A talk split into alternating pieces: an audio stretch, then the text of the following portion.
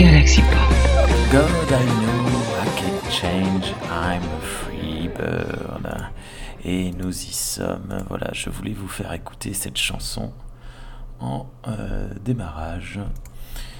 Bonjour, bonsoir à toutes et à tous et bienvenue euh, dans cette retransmission sur YouTube de la lecture du soir parce que oui, on va commencer de temps en temps à lire quelques petits bouquins de Star Trek. Alors je pense pas qu'on lira tous les bouquins euh, en entier et qu'on lit, on va juste lire un petit peu le, démarrage. Il faut savoir que ça fait un moment que j'ai en tête de vouloir lire. D'ailleurs, en fait, ça ne sert à rien. Je n'ai pas besoin de ça puisque ben, il n'y a plus de son. Euh, je n'ai pas besoin de, de, casque parce que on va faire de la lecture. Ça fait un moment que je me dis que j'aimerais bien lire des bouquins de Star Trek parce que je n'en ai jamais lu. Je sais pas, je crois que mon son est un peu bas. Je n'en ai jamais lu et euh, ça fait un moment. Euh, sur euh, les réseaux sociaux, euh, pas sur les réseaux sociaux, sur les sites internet, dans les brocantes, de temps en temps, je trouve des bouquins Star Trek à vraiment pas cher, à quelques euros par-ci par-là, un, deux, 3 euros grand max. Et ça fait un moment, j'en ai une petite dizaine, 10, 12, un truc comme ça, pas, pas beaucoup, que je m'étais mis, je me suis mis à les collectionner en me disant un jour ou l'autre, je les lirai.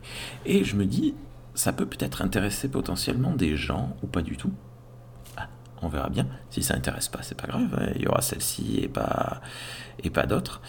Euh, mais hop, euh, voilà. Et pour commencer à lire, parce que ben, faut pas, faut pas mourir bête au final. Hein. On peut pas s'appeler Star Trek pour les nuls en ne connaissant rien. Hein, voilà, euh, certes, on connaît les films, on connaît les séries, on connaît les, BD, mais si on ne connaît pas les bouquins, au final, on ne connaît pas grand chose parce qu'il y a toute une partie du fandom euh, qui a découvert Star Trek par la lecture, euh, quand c'était pas accessible facilement comme ça l'est aujourd'hui. Il y a toute une partie du fandom, l'été par exemple, quand on n'a pas de production de, de séries, qui lit des bouquins, et moi, et moi, ben, j'en ai jamais lu au milieu de ça. Alors, euh, qui suis-je pour, euh, pour parler de Star Trek alors que je ne connais rien? Et oui, oui, oui, ça c'est un gros problème, le savoir.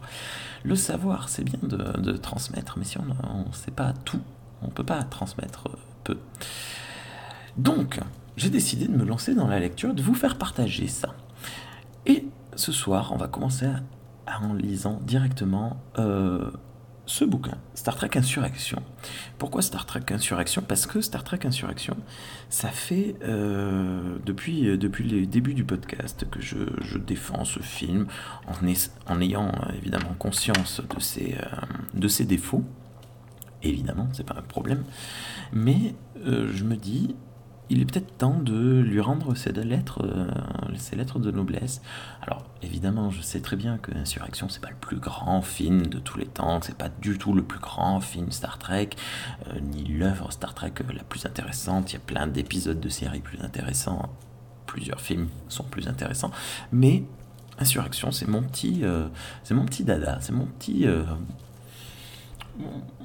ma petite euh, Madeleine à moi, c'est mon petit plaisir à moi, et je me suis dit que j'allais vous faire partager euh, ça. Donc, euh, la nouvelle, je ne sais pas, 30 francs TTC lorsqu'il est sorti, 4,57€.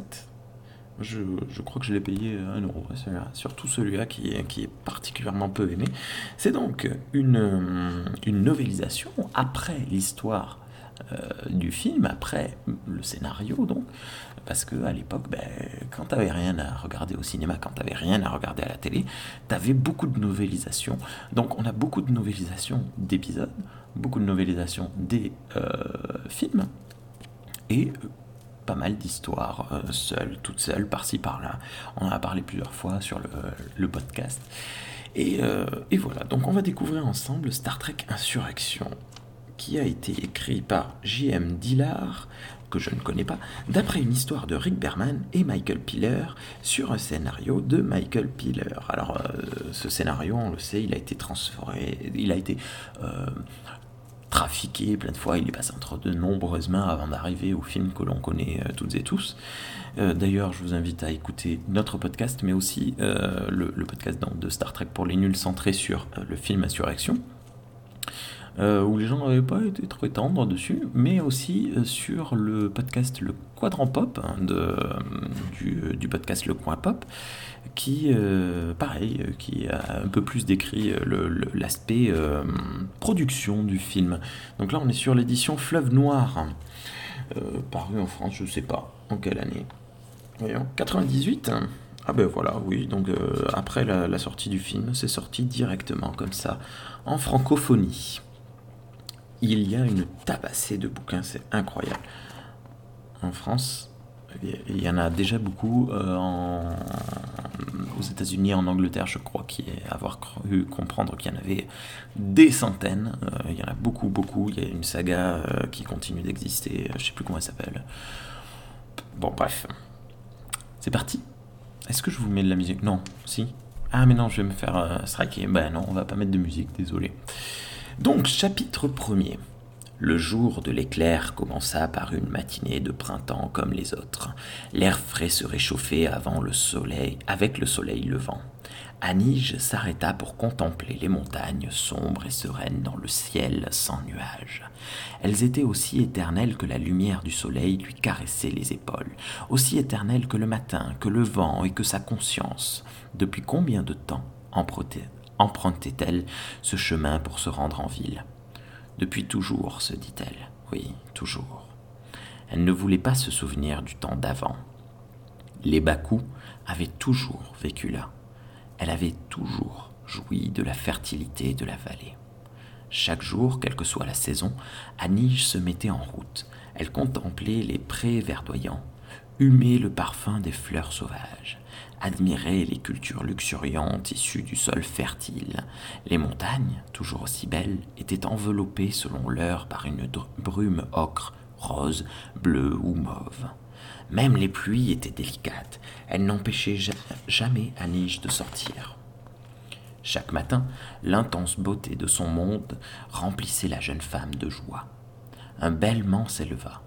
Les troupeaux broutaient en contrebas. Certaines bêtes étaient dérangées par les cris des enfants qui s'amusaient dans la ferme toute proche. Un groupe de gamins jouait à cache-cache. Deux, garçons Pardon, deux, gar deux garçons fouillaient les mangeoires pleines de foin, prenant garde à ne pas piétiner les récoltes. Trois autres gosses couraient en riant dans le verger voisin. Anige sourit. Elle les connaissait tous par leur nom, bien sûr, ainsi que leurs parents. Elle reprit sa marche. La tête d'un garçon à la tignasse dorée surgit d'une meule de foin. Il est là cria une fillette. Le sourire d'Anige s'élargit. Le reste du corps émergea de la meule dans un tourbillon de paille. Le garçon qui venait d'apparaître s'appelait Artim. À douze ans, c'était le plus jeune ami d'Anige. Elle avait été très proche de Barel, sa mère, avant qu'elle ne meure en couche. Puis, Anige, depuis, Anige servait à Artim de tante adoptive. Anige était sage malgré son jeune âge. Elle tenait tant de sa mère que c'était lui, selon Anige, qui apportait le plus à leur relation. Artim échappa à ses poursuivants en riant et gravit le chemin qui menait à la colline, déclenchant une avalanche de cailloux derrière lui. Après avoir regardé les autres enfants le suivre en hurlant, Anige continua sa route. Comme d'habitude, le chemin le mènerait au village. Comme d'habitude, Sogef, le père d'Artim, l'attendrait.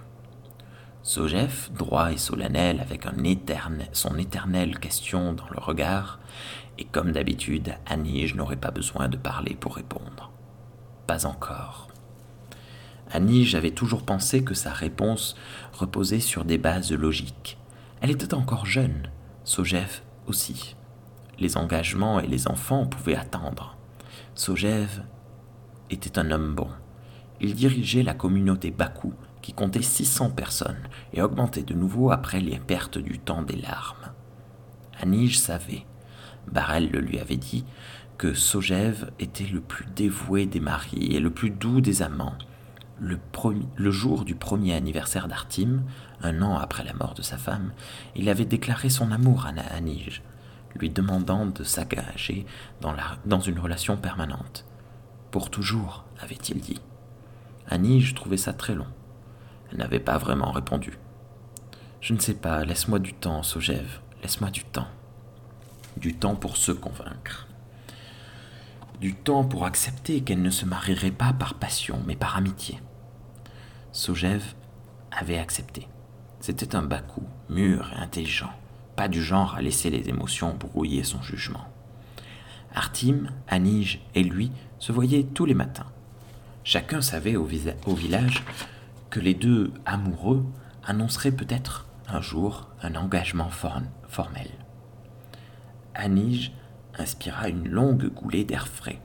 Le chemin tourna.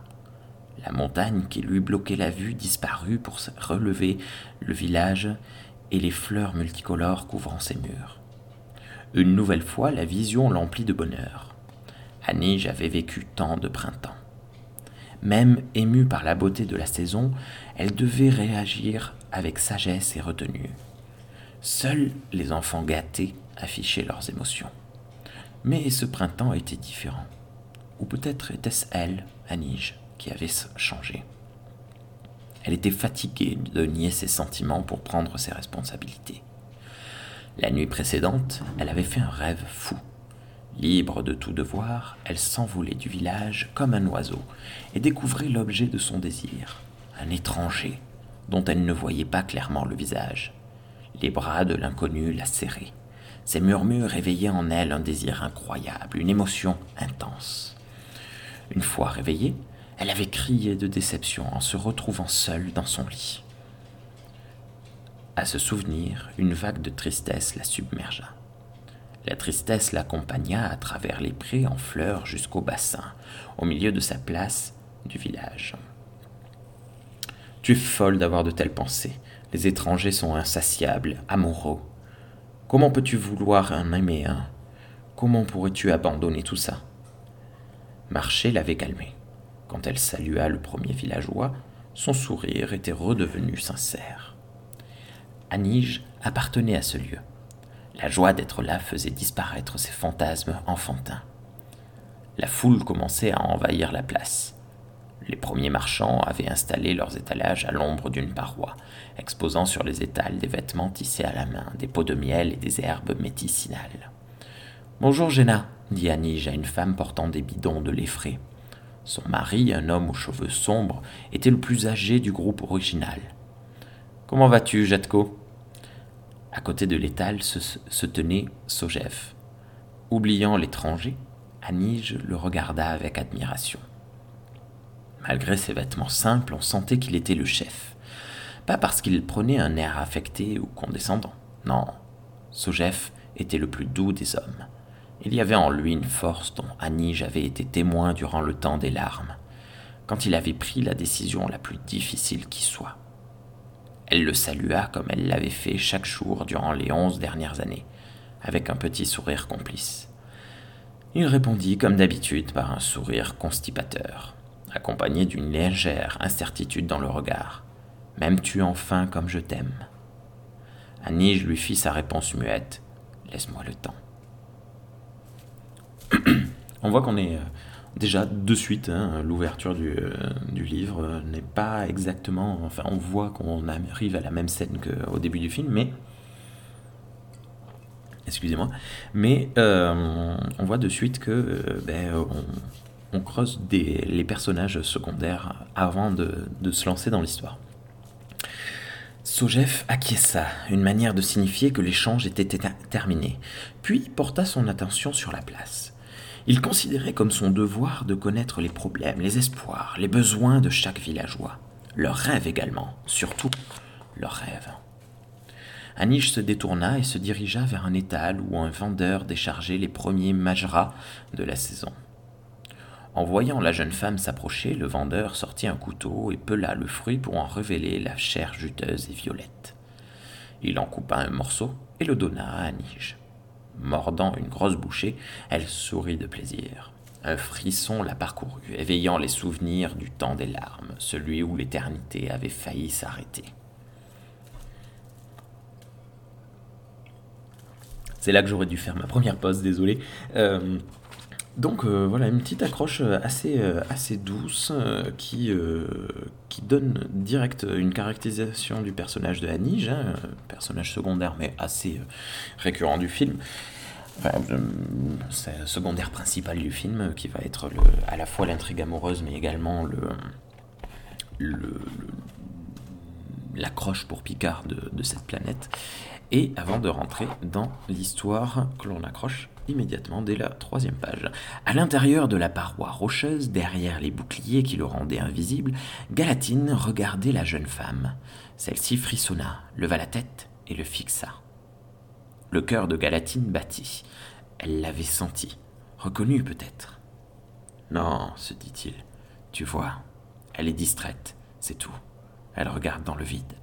Ta culpabilité te joue des tours, Galna. Il jeta tout de même un coup d'œil à ses indicateurs pour s'assurer que le bouclier fonctionnait. Tout allait bien. La femme ne pouvait pas l'avoir remarqué.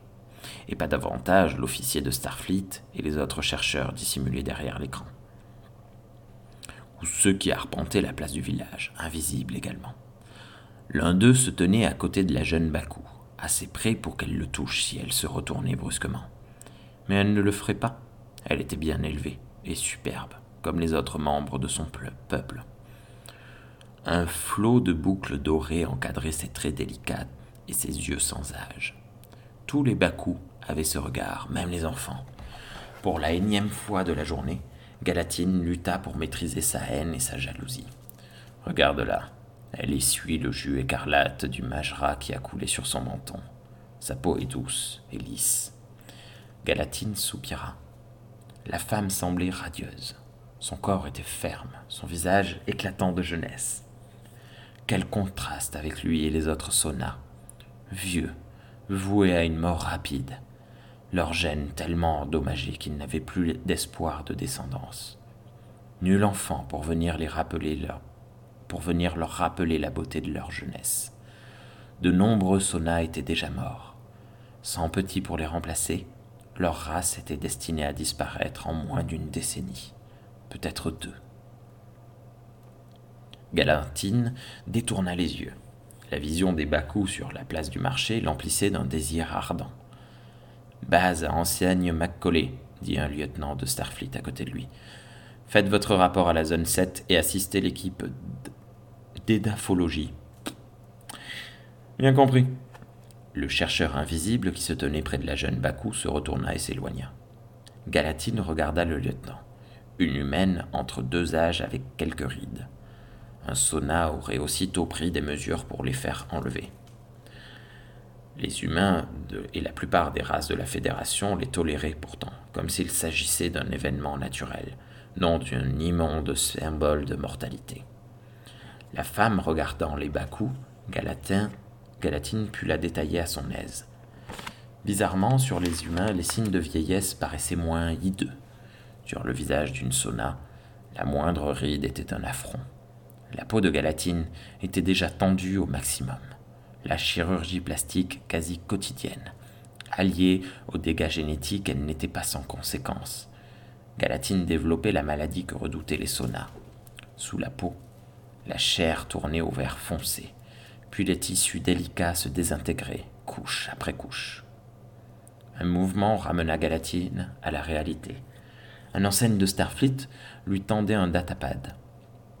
Le sauna le prit, jeta un coup d'œil distrait au relevé, puis regarda l'officier, un jeune humain à la peau rosée. Aux yeux de l'enseigne, Galatine devait paraître grotesque, décadent, avec sa peau exangue et ses robes somptueuses piquées de joyaux. Et alors? Ce n'était pas la faute des saunas si les autres habitants de la galaxie n'avaient aucun goût, ou si les couturiers, ou si les couturiers de Starfleet semblaient se complaire dans le banal et l'utilitaire. Un peu de latinium et d'onyx sur le col et les épaules, un gros rubis sur la boucle de ceinture, quelques changements subtils çà et là, et l'enseigne aurait toute autre allure. Décadent, pas ça, pensa Galatine. C'est ce qu'il pense de nous, que nous sommes décrépits, mourants. Il regarda encore l'enseigne, puis la beauté vibrante de la jeune Baku. Le pire, c'est qu'ils ont raison. Il tendit le datapad à l'ancienne. L'amiral Dougherty attend ses informations, dit-il sèchement. Transmettez-les transmettez au vaisseau. Avant qu'il ne puisse prononcer le dernier mot, une voix de Sona inquiète sortit de la console des communications. Alerte, zone 12. L'éclair d'une arme sur la place du village, les Bakou et leurs observateurs invisibles se tournèrent vers les collines étonnés. Galatine entendit des sifflements, puis un grognement. La voix cria quelque chose, mais le signal était brouillé. L'androïde a des parasites. Réalisant le danger, Galatine plongea vers la console de communication la plus proche. Au rapport. De nouveau du bruit et des râles. Je ne peux pas l'arrêter. L'enseigne désigna quelque chose sur la colline. Là-bas Invisible pour les villageois, une silhouette courait sur la pente rocailleuse avec une agilité, une vitesse surnaturelle. Galatine se plaça devant l'écran principal. Agrandissement Quelqu'un dévalait la pente, précédé par une avalanche de pierres, de sable et de poussière. Des saunas brandissant des armes de plasma le poursuivaient. À côté couraient des enfants Bakou terrifiés, ignorant que leur trajectoire allait bientôt croiser celle du fugitif invisible. La mission était menacée, réalisa Galatine. Pire encore, ces événements risquaient de révéler à leurs alliés de Starfleet les véritables raisons de leur présence sur les lieux. Pourtant, tout n'était pas perdu. Les Bakou avaient entendu le bruit de la décharge, mais seuls les enfants les avaient vus. Si rien d'autre d'étrange n'éveillait leurs soupçons, trop tard. Un garde sonna, leva son arme à plasma et mit le fugitif en joue. L'éclair aveuglant le rata de peu. Les enfants hurlèrent en entendant le bruit de l'arme. Sur la place du village, la Bakou demanda Que se passe-t-il? Son regard exprimait plus d'indignation que de peur. Anige, se souvint Galantine. Tu t'appelles Anige et tu es la plus téméraire de tous. Les scientifiques de la Fédération regardèrent la poursuite. Un nouvel éclair de plasma se fit s'éparpiller. Pardon, un nouvel éclair de plasma fit s'éparpiller les villageois. Galatine secoua la tête. Ses craintes se réalisaient. Un membre de la Fédération avait fait une découverte regrettable. Les Sonas devaient le tuer, mais pas devant ses collègues. Halte au feu cria-t-il avant de jeter un regard au lieutenant de la Fédération. La femme comprit ce qu'il voulait. Elle était intelligente et vive comme les autres membres de Starfleet. Et cela, pensa-t-il, était précisément la source de notre problème. Base à commandeur Data, commença, commença le lieutenant. Reroutage, micro-hydraulique, distribution d'énergie, régulation, thermique, surcharge. L'androïde était presque arrivé à la place du village. Il était désorienté, endommagé, comprit Galatine. Bien, il y avait peut-être un moyen de s'en sortir en le détruisant sans insulter la Fédération. Data, au rapport immédiatement, ordonna le lieutenant. L'androïde ne montra aucun signe de compréhension. Transfert, positronique, fonction matricielle, Lancement. Protocole secondaire. Courant toujours, il porta ses deux mains gantées à son cou. L'enseigne bondit d'horreur. Il essaie de retirer son casque. Galatine activa son, communicateur. À toutes les unités, interceptez l'androïde.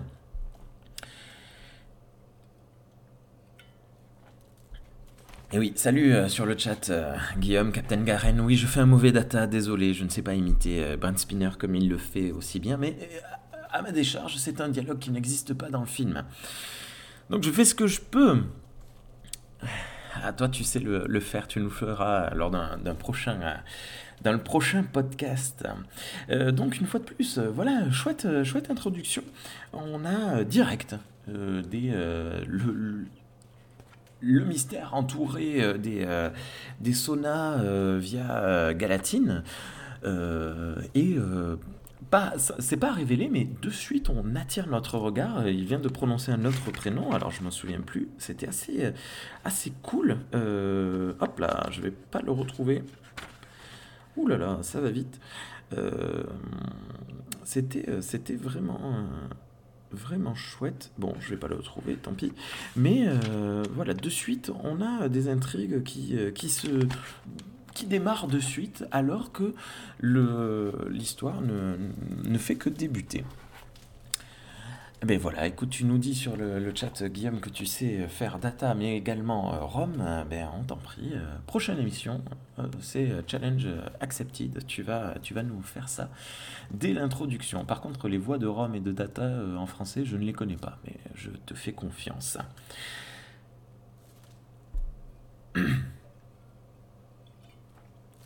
Artim courait dans le village. Père lui expliquerait ce qui se passait. Il calmerait ses peurs infantines. Sojef était vieux et sage et il savait tout. Il devait y avoir une explication. Il y avait toujours une explication. Mais Artim ne trouvait rien pour justifier l'étrange bruit que lui et ses amis, Jusa, Nal et les filles, avaient entendu monter du lac.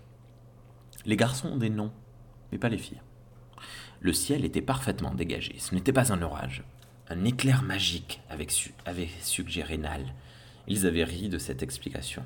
Ils étaient presque adultes. Le temps du changement allait bientôt arriver.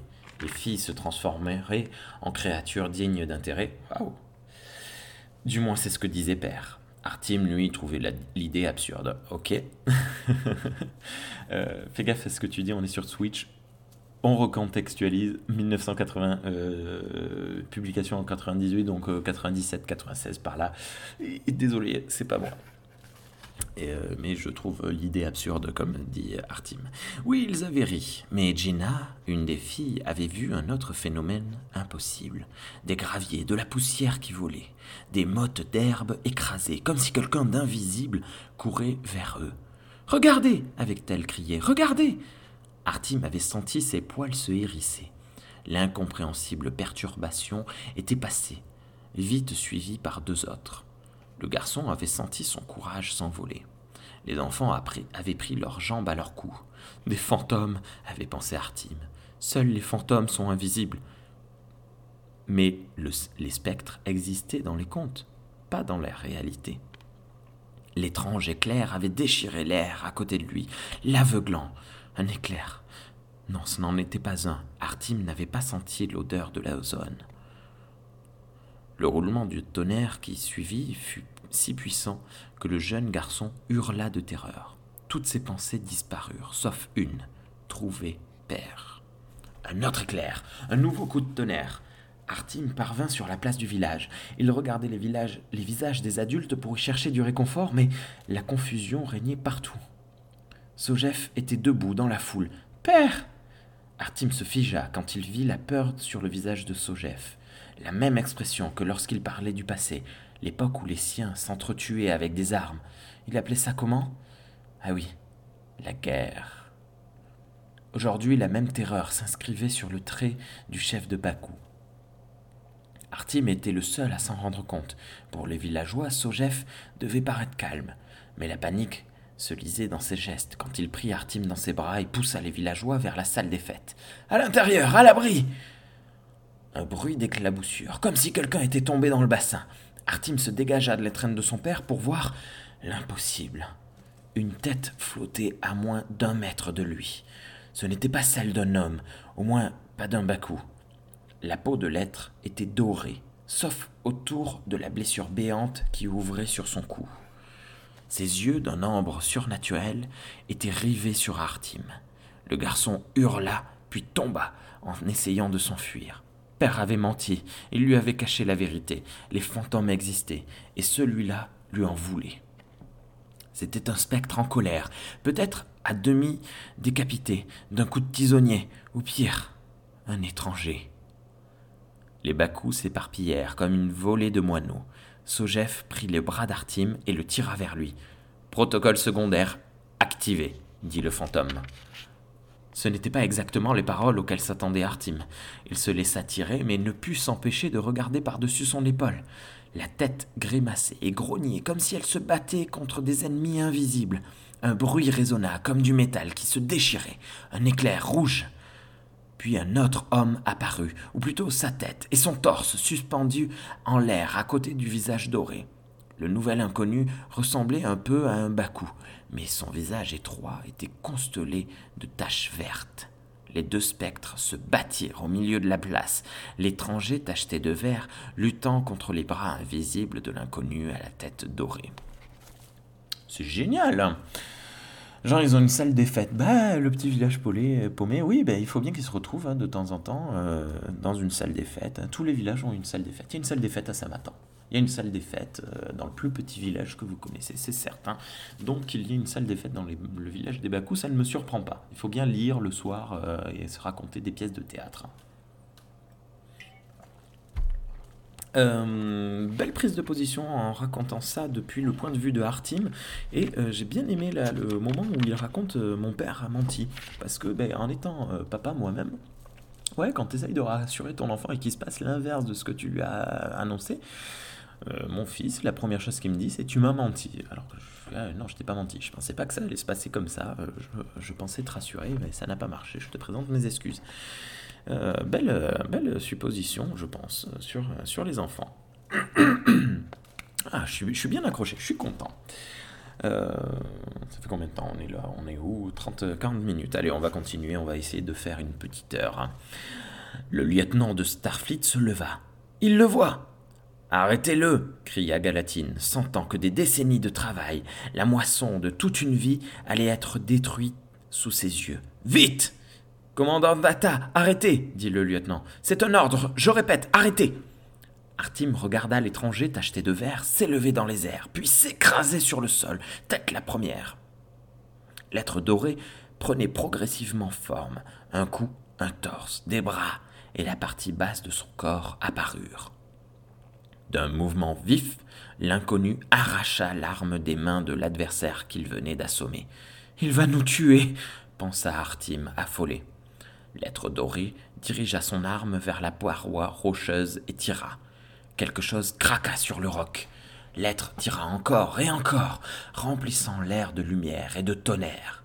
La paroi tremblant, trembla, trembla, comme si elle était faite de rayons de lune, puis disparut pour révéler une vision encore plus incroyable que les scènes auxquelles venait d'assister Artim. À la place de la falaise se trouvait un petit bâtiment sculpté dans la roche. Sa façade était en verre. À l'intérieur, Artim vit des tables basses où étaient posés des étranges appareils métalliques, ainsi que des objets carrés où des images bougeaient. À l'intérieur, des gens s'étaient baissés pour se protéger. Ils se relevèrent lentement devant les yeux ahuris d'Artim et des autres Bakou. Que se passe-t-il? murmurèrent les villages, les villageois. Pardon. Qui est-ce? Qui se demanda aussi Artim. L'un des inconnus avait la peau tachetée de vert. À voir ses habits ornés d'or et de joyaux scintillants, ce devait, ce devait être le chef. À côté de lui se tenait une femme, à la peau sombre, vêtue d'une combinaison stricte, comme ses autres compagnons, d'espèces et d'apparences diverses. Il y a deux genres d'étrangers, pensa Artim, ceux à la peau tachetée de vert et ceux aux combinaisons colorées. Derrière le garçon, les Bakou murmurèrent. Artim se retourna pour voir d'autres étrangers apparaître parmi eux sur la place. Alors le fantôme doré baissa, baissa son arme et évalua le résultat de son attaque sans haine, ni méchanceté. Seule de la satisfaction se lisait sur ses traits. Fin du chapitre 1. On va s'arrêter là parce que c'était une belle accroche. Il faudrait que je m'attrape un petit marque-page. Je n'en ai plus. C'est pas grave. On va faire râler beaucoup de gens. Hop, on va peut-être corner la page. Eh oui, on corne la page sur le chapitre 2. Quelle accroche Je suis tout content, euh, très heureux. C'était euh, très cool. Euh, on a bien rendu le démarrage du film en un chapitre, en 20 pages on a rendu ce que le film nous donne en quelques secondes, parce que le démarrage, fait quoi? 2 2 minutes 30, grand max, peut-être 3 minutes, mais je crois pas, euh, de ces trucs en exposant direct les, les, mini-enjeux, pas les enjeux, mais les, questionnements qu'il y aura autour des Baku et des Sona. Euh, et puis on nous présente direct euh, quatre personnages secondaires. Donc on a eu Anige, Galatine qui sera très secondaire euh, dans l'avenir. Bon, peut-être que dans la novélisation, il aura un peu plus d'importance, il revient plus à la fin du film normalement.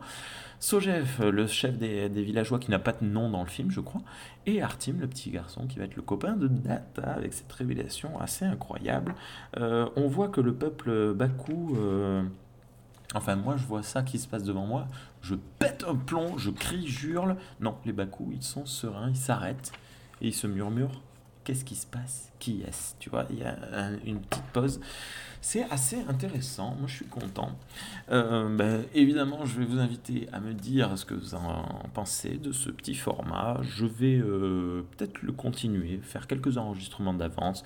Si ça vous plaît, tant mieux, je, poursuivrai. Si ça ne vous plaît pas, ce n'est pas grave, mais dites-le moi, je n'irai pas plus loin. Enfin, j'irai plus loin personnellement dans le livre, hein, je pense que je le finirai, mais peut-être que je ne vous rendrai pas ça en direct, soit sur Twitch, soit sur YouTube, soit évidemment sur les ondes de Galaxy Pop. Allez, bonne journée, bonne soirée à toutes et à tous, et à bientôt.